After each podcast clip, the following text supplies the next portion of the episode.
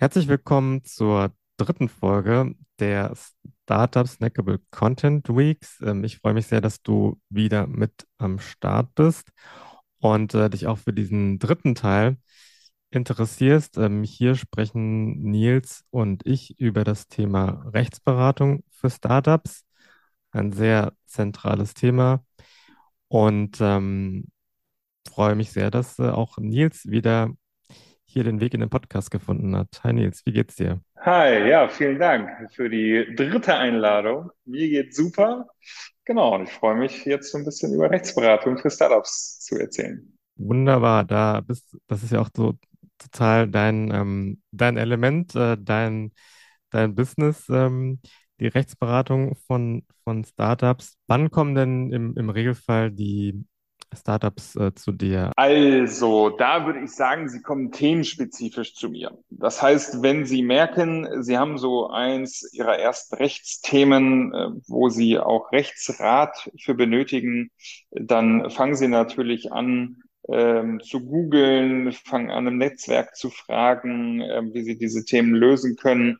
Wenn wir jetzt als Beispiel mal sehr frühphasig das Thema Markenanmeldung oder Gründung nehmen, da ist es so, dass sie natürlich ihr Logo, ihren Markennamen geschützt haben möchten und auch möglicherweise ein Unternehmen gründen möchten. Meistens ist die UG oder GmbH, damit sie auch ähm, haftungsbeschränkt unterwegs sind.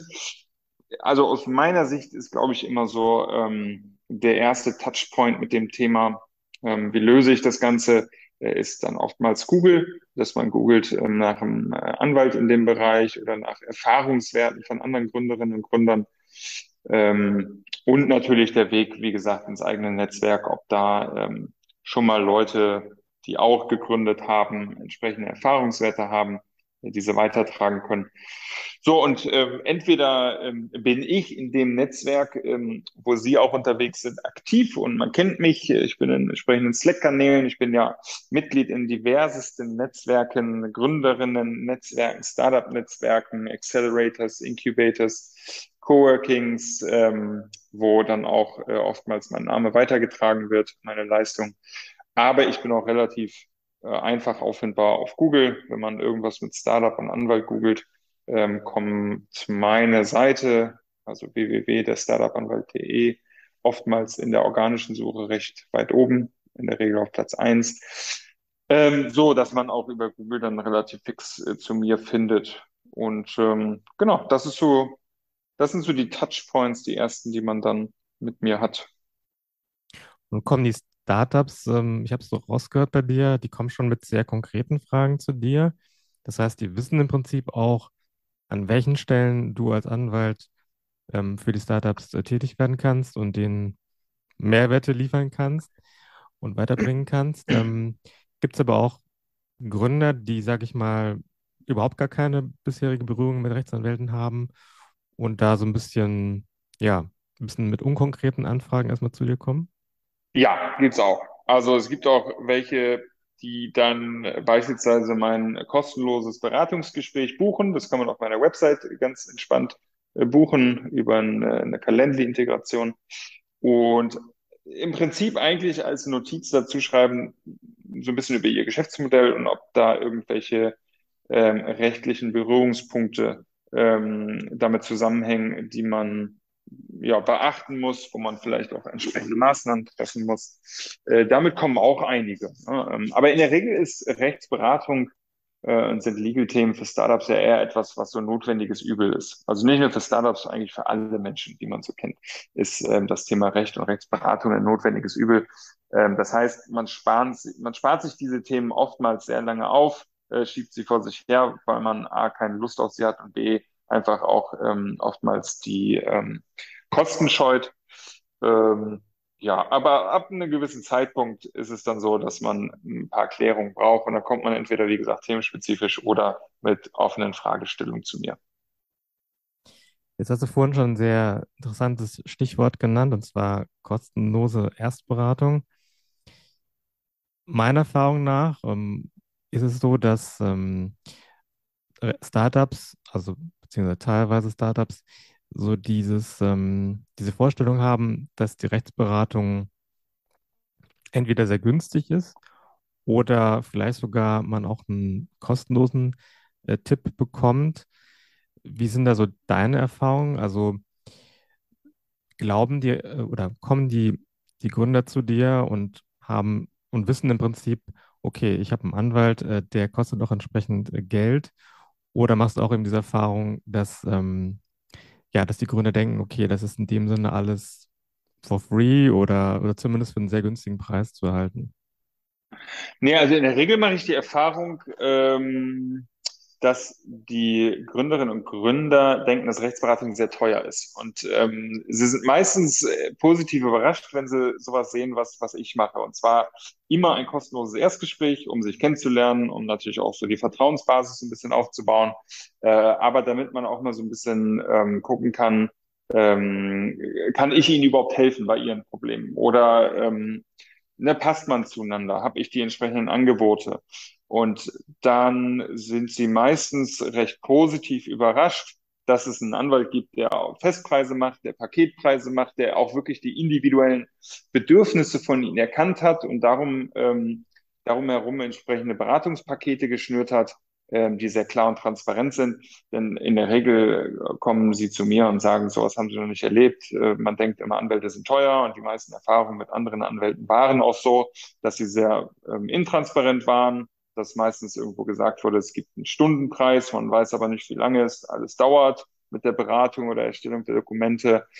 Und was ich wirklich am meisten höre, ist einfach, dass die meisten Anwälte das Geschäftsmodell gar nicht verstehen. Das heißt, die sind gar nicht so tief, sagen wir mal, im unternehmerischen Bereich der Startups drin, sondern äh, fliegen auf einer recht hohen Flugebene im, im juristischen Thema. Ähm, so, und das ist genau das, was ich ja versuche, irgendwo aufzubrechen. Ne? Also ich habe auch selbst gegründet, ähm, das heißt, ich kenne den ganzen Gründungsprozess. Ähm, ich berate jetzt seit äh, fast sechs Jahren schon äh, in diesen Themen, in allen Themen, die Startups äh, berühren könnten, ne? von der Markenanmeldung über die Gesellschaftsgründung, Mitarbeiterbeteiligungspakete, AGB und Datenschutz, Investoren-Einstiege. Das sind ja diese ganzen Themen, in denen ich berate. Und das sind ja die ganzen Themen, die einfach jedes Startup an ähm, irgendeiner Phase, in irgendeiner Phase ähm, interessieren. Und diese Expertise, die kennt man in der Regel so nicht als Gründerin oder Gründer. Und da ist man meistens positiv überrascht, weil das, diese Expertise dann auch noch gepaart wird mit einem äh, transparenten und sehr zugänglichen Preismodell. Ähm, genau, das ist eigentlich immer so ein, so ein ganz cooler Moment, wo man dann sieht, dass die Gründer, Gründerinnen und Gründer auch auf ähm, Rechtsberatungsthemen dann irgendwann auch positiv reagieren und nicht mit der üblichen Ablehnung. Angenommen, jetzt kommt ein Gründer zu dir, dem bietest du das kostenlose Erstgespräch an und dann ähm, legst du im Prinzip offen, wie, ähm, wie der weitere Weg aussieht, welche Kosten auf den Gründer zukommen. Und ähm, jetzt sagt, äh, jetzt sagt der Gründer, ja, äh, Nils, kannst du mir das vielleicht auch noch irgendwie, kannst du mir eine kostenlose Vorlage geben oder kannst du dies und jenes kostenlos machen? Was bei dir jetzt eher nicht, ähm, nicht passiert. Aber angenommen, das würde passieren. Ähm, jetzt ist ja so, dass wir als Anwälte auch an bestimmte Gesetze gebunden sind, zum Beispiel das Rechtsanwaltsvergütungsgesetz, was ja ähm, die, die Gebühren von Anwälten regelt. Das heißt, ähm, selbst wenn du es jetzt machen wolltest, ja, also kostenlos beraten, ähm, kannst du das dann überhaupt oder ist dir das im Prinzip dann äh, verwehrt? Genau, also du sprichst ja genau das richtige Gesetz an. Also sowohl das Rechtsanwaltsvergütungsgesetz als auch unsere Berufsordnung schieben da so ein paar Regeln, äh, Riegel vor.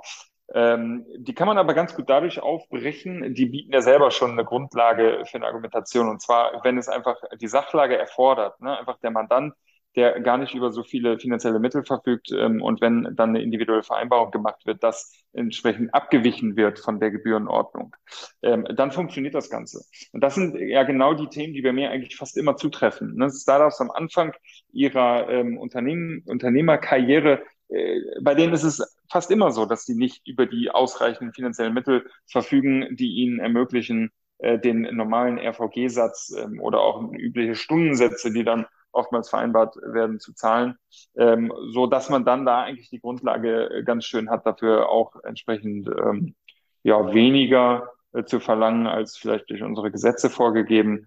So, und ähm, ne, das macht ja eigentlich mittlerweile fast jede Wirtschaftskanzlei, ähm, macht individuelle ähm, Vergütungsregelungen und Stundensätze mit ihren Mandanten. Äh, und das tue ich dann auch ähm, ab und zu klar. Ne? Also das kostenlose Erstgespräch ist halt immer da und das ist ja auch erlaubt. Ähm, äh, da ist ja sogar geregelt, man darf nur einen entsprechenden Höchstsatz für das Erstgespräch nehmen. Es sei denn, beide Seiten stimmen überein, dass es dann auch noch mehr ist. Aber ähm, also die Regeln, die gelten, ähm, die kann man sehr gut beachten und trotzdem noch eine sehr zugängliche und, und kostengünstige Beratung anbieten. Ähm, und ich sag mal, zu günstig äh, bin ich jetzt auch nicht. Ne? Also äh, und jetzt deine Frage dahingehend, ob viele Gründer auch fragen, hast du mal eine kostenlose Vorlage? Das passiert tatsächlich nicht, weil ähm, sagen wir mal, das Wissen darum, dass man mit einem Rechtsanwalt und Experten spricht, ähm, gibt den Gründerinnen und Gründern auch eine gewisse Ehrfurcht und eine gewisse Akzeptanz, dass eben die Leistungen etwas kosten. Ne, und äh, ich habe es, äh, also ich biete einmal individuelle Beratung an und parallel habe ich ähm, vor kurzem auch noch so einen Webshop für Musterdokumente eröffnet, ähm, wo äh, dann im Prinzip keine rechtsberatenden Leistungen angeboten werden, sondern ähm, ja, Standardmusterdokumente. Das fällt dann alles nicht, irgendwann nicht mehr unter das entsprechende Berufsrecht. Und deswegen biete ich das auch äh, unter ähm, der UG, die ich gegründet habe, an, ähm, also dass da wiederum dann die Berufsregeln auch gar nicht gelten. Ja, also es gibt schon viele Wege, wie man auch dauerhaft ähm, zugängliche, transparente und günstige und trotzdem ähm, Expertise getragene Beratung anbieten kann.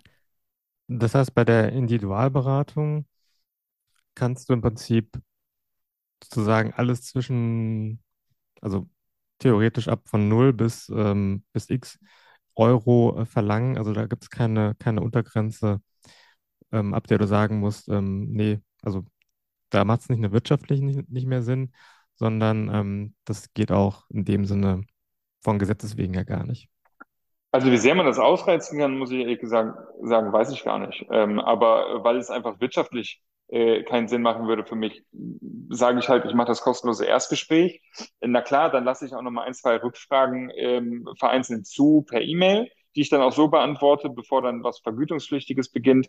Äh, aber das passiert dann auch meist selten. Ähm, meistens ist es so, dass nach dem kostenlosen Erstgespräch dann auch eine Beauftragung kommt oder eben nicht. Ne? Oder vielleicht ein paar Wochen oder Monate später derjenige ankommt oder diejenige und dann sagt, hey, jetzt brauche ich das aber, jetzt will ich es gerne buchen. So, das heißt, die Situation gibt es eigentlich fast gar nicht, wo dann dauerhaft wirklich kostenlose Beratung äh, erfragt wird oder kostenlos, kostengünstige Beratung, sondern meistens ähm, passiert dann eine Buchung zu den entsprechenden Preisen, ähm, äh, die ich dann halt auch habe. Und ist auch deine Erfahrung, dass wenn jetzt so die ersten Finanzierungsrunden gelaufen sind, erfolgreich gelaufen sind und die Gründer entsprechend dann über die entsprechenden Gelder verfügen, dass sie dann auch durchaus bereit sind, noch mehr in, in, in die Rechtsberatung zu investieren. Und ähm, ja, ist das, ähm, hast du das auch beobachtet oder? Ja, teilweise. Also da sind dann, sagen wir mal, Gründerinnen und Gründer, auch wenn das ähm, Unternehmen, ihr Startup schon etablierter ist, äh, gar nicht so viel anders als normale äh, KMUs oder auch größere Unternehmen. Äh, Rechtsberatungskosten, das ganze Legal-Thema ist meistens ein, ein, ein Pain, ein notwendiges Übel. Und da will man eigentlich immer so wenig wie möglich investieren äh, und nur so viel wie nötig. Klar, äh, Gründerinnen und Gründer, die über entsprechende Liquidität verfügen, sei es ob sei es durch Invest, ja, Investoren, Investorengelder oder sei es einfach durch entsprechenden äh, Umsatzanstieg, sind dann eher bereit, Gelder dafür auch auszugeben, aber trotzdem machen sie es in der Regel nur dann, wenn es wirklich notwendig ist. Ähm, ja, von daher kann ich sagen, vielleicht steigt so sagen wir mal, die, die Bereitschaft ein bisschen, aber sie ändert sich nicht wirklich viel äh, von oder gegenüber der Anfangsphase. Ja, liebe Zuhörerinnen, lieber Zuhörer, ich ähm, hoffe, dass du jetzt ähm, einen besseren Überblick bekommen hast, was das Thema Rechtsberatung angeht, mit welchen Kosten du rechnen kannst, wenn du einen Anwalt beauftragst. Und ähm, ja, wenn du konkrete Fragen hast, dann kannst du dich äh, wie gewohnt an ähm, Nils und an äh, mich wenden. Und ähm, ja, ich würde mich freuen, wenn du diese Folge und auch die letzten beiden Folgen in deinem Netzwerk teilst und ähm, ja, beim nächsten Mal wieder einschaltest.